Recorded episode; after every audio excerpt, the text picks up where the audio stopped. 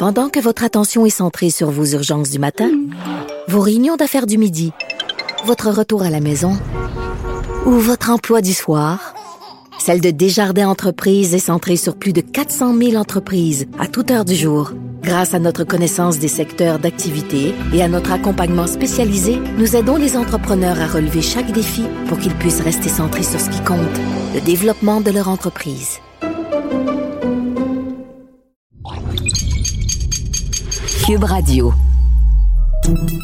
Salut, c'est Charles Dran avec l'équipe dans 5 minutes. On s'intéresse aux sciences, à l'histoire et à l'actualité. Aujourd'hui, on parle de champignons. De vastes réseaux de champignons souterrains seront cartographiés pour la première fois par un regroupement de chercheurs qui inclut des Canadiens, un regroupement financé par un richissime investisseur. Le but de cet immense projet est de tenter de préserver les réseaux mycorhiziens et d'améliorer leur capacité à absorber et à stocker le dioxyde de carbone, le CO2. Parce que oui, on ne le sait peut-être pas, mais les champignons utilisent le carbone pour construire des réseaux dans le sol, ce qui en fait de redoutables alliés pour nous aider à réparer le climat. Voici Véronique Morin.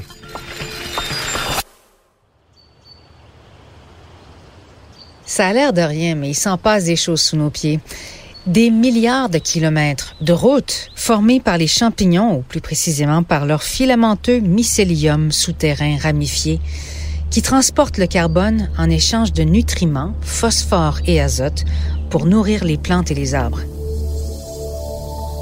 Parce que même s'ils ne sont pas toujours visibles, les champignons sont pourtant bien là, à longueur d'année, bien implantés sous la terre et très actifs, en train de faire des tractations hyper importantes avec nos amis les plantes. Ils sont nos alliés inestimables, pour reprendre les termes du richissime investisseur Jeremy Grantham, qui a décidé en 2019 de placer ses billes sur des projets verts qui visent à protéger l'environnement, comme celui-ci de la Société pour la protection des réseaux souterrains. Même s'ils sont enfouis sous la terre, les réseaux mycorhiziens seraient absolument essentiels pour atténuer les changements climatiques. Ils font littéralement partie du cycle du carbone en prenant le carbone des végétaux pour croître et faire proliférer leur réseau souterrain que l'on nomme mycorhize. De façon simplifiée, on peut dire que la mycorhize, c'est le réseau symbiotique entre le mycélium des champignons et les végétaux.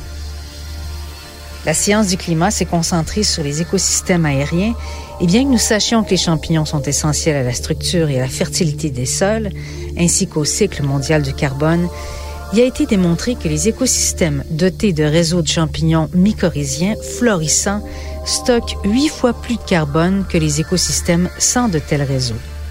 Mais une grande partie du rôle des champignons dans le cycle des éléments nutritifs du sol reste encore mystérieux.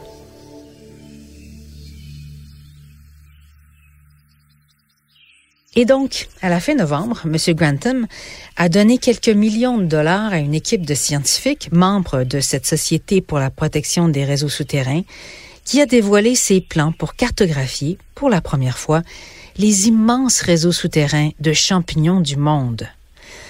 Pour comprendre l'importance de cette entreprise d'envergure, il faut savoir que des milliards de tonnes de dioxyde de carbone s'écoulent chaque année des plantes vers les réseaux fongiques. Vous ne le saviez pas et vous n'êtes pas les seuls, puisque ces puits de carbone qui sont les créations de nos champignons sont mal connus. Il y a donc beaucoup de travail à faire pour les cartographier.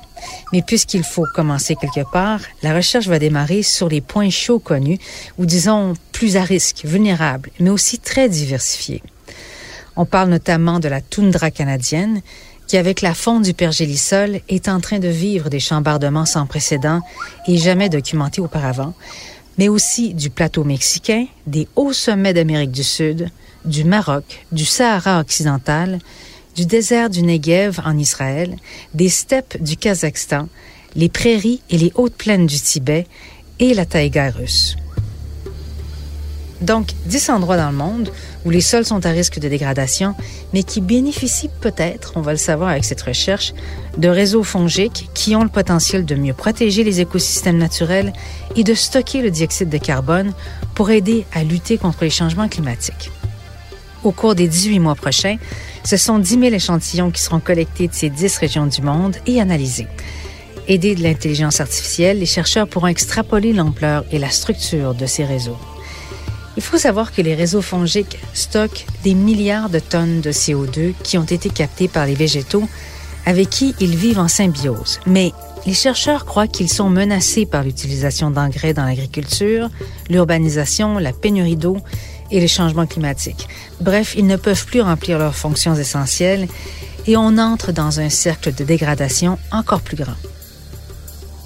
Cette première carte mondiale sera donc utilisée pour identifier les sites ayant le potentiel de stocker le plus de CO2 et résister aux changements provoqués par le réchauffement climatique.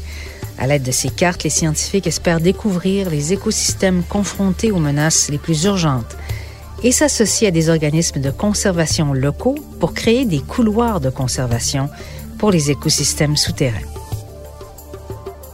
retenez bien ce nom, SPUN, Society for the Protection of Underground Networks, SPUN, SPUN, en travaillant pour cartographier et exploiter cette ressource menacée, mais néanmoins vitale pour la vie sur Terre, les écosystèmes souterrains.